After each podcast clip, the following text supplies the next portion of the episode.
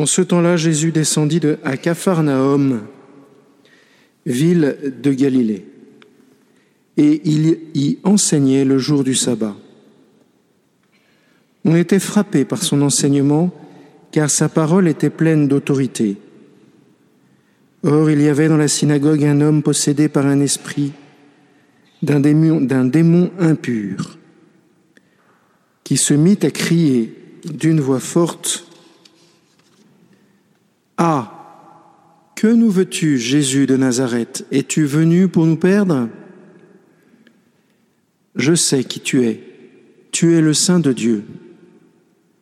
Jésus le menaça, Silence, sors de cet homme. Alors le démon projeta l'homme en plein milieu et sortit de lui sans lui faire aucun mal. Tous furent saisis d'effroi et ils se disaient entre eux, Quelle est cette parole? Il commande avec autorité et puissance aux esprits impurs et ils sortent et la réputation de Jésus se propageait dans toute la région.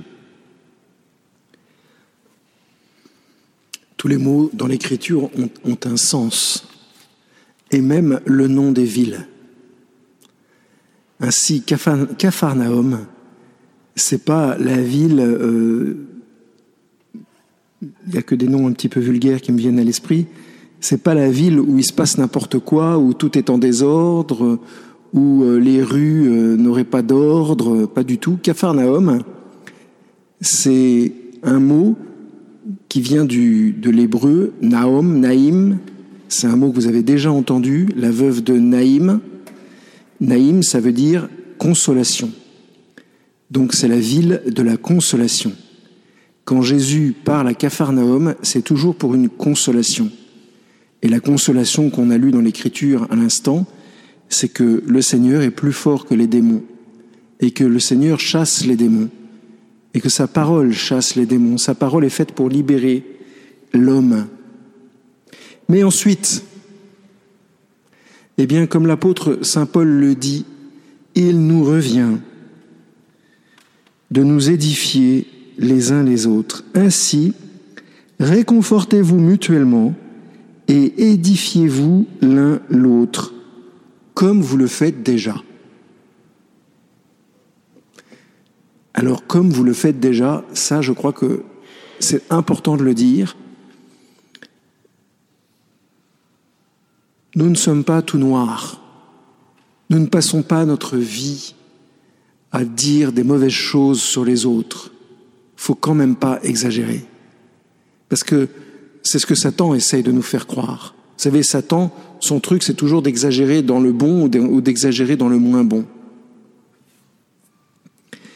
Nous nous édifions déjà les uns les autres, ne serait-ce que vous tous qui êtes venus dans cette église, vous ne savez pas quelle a été la réaction du petit vendeur de thé de l'autre côté de la place, qui voit tous les jours des dizaines de personnes entrer et sortir de cette église. C'est la même chose pour les gens de la mairie qui n'arrête pas de me dire, mais mon père, comment vous faites? Comment c'est possible cette église? Il y a toujours des gens qui rentrent et toujours des gens qui sortent. Je dis, oui, ça date pas d'aujourd'hui, ça fait trois siècles que ça dure. C'est un témoignage, c'est une édification. Vous, on édifie les gens sans s'en rendre compte. C'est pour ça qu'il ne faut pas minimiser les choses. Ceci dit maintenant, quand l'apôtre Paul dit édifiez-vous les uns les autres, c'est un deuxième point qui est vraiment important, c'est de vouloir édifier l'autre.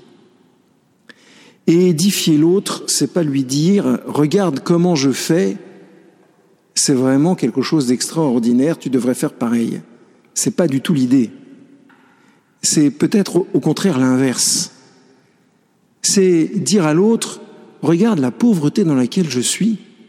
Regarde, j'étais, j'arrivais pas à faire cette chose ou j'ai pas, je ne comprenais pas comment, comment vivre ce moment mais le Seigneur est venu à mon aide, mais le Seigneur m'a dit comment faire, mais le Seigneur m'a montré par tel événement comment faire. regarde ce que le Seigneur a fait pour moi. Édifier l'autre, c'est montrer comment est-ce que Dieu est susceptible de l'aider en témoignant de ce qu'il fait déjà pour moi. Mais ce que Dieu fait pour moi, C'est pas quelque chose de remarquable. Au contraire, c'est, enfin, au contraire, c'est surtout combler les vides, combler les absences, combler les, les difficultés, les lacunes, les blessures, les bosses. Et pour ça, il faut bien reconnaître qu'on est tous cabossés, qu'on est tous euh, fragiles, extrêmement fragiles. Mais le Seigneur est là pour nous donner une force capable de faire du bien. Il ne va pas du jour au lendemain nous transformer euh, en personne parfaite. Ça, la personne parfaite, il n'y en a qu'une seule. Hein. C'est la Sainte Vierge. On n'est pas des Immaculées Conceptions. Mais c'est beaucoup mieux, Pardonnez-moi, Sainte Vierge Marie, mais. Mais qu'est-ce que vous préférez?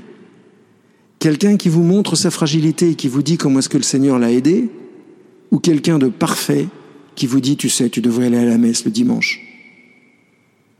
C'est bien d'aller à la messe le dimanche, il faut aller à la messe le dimanche.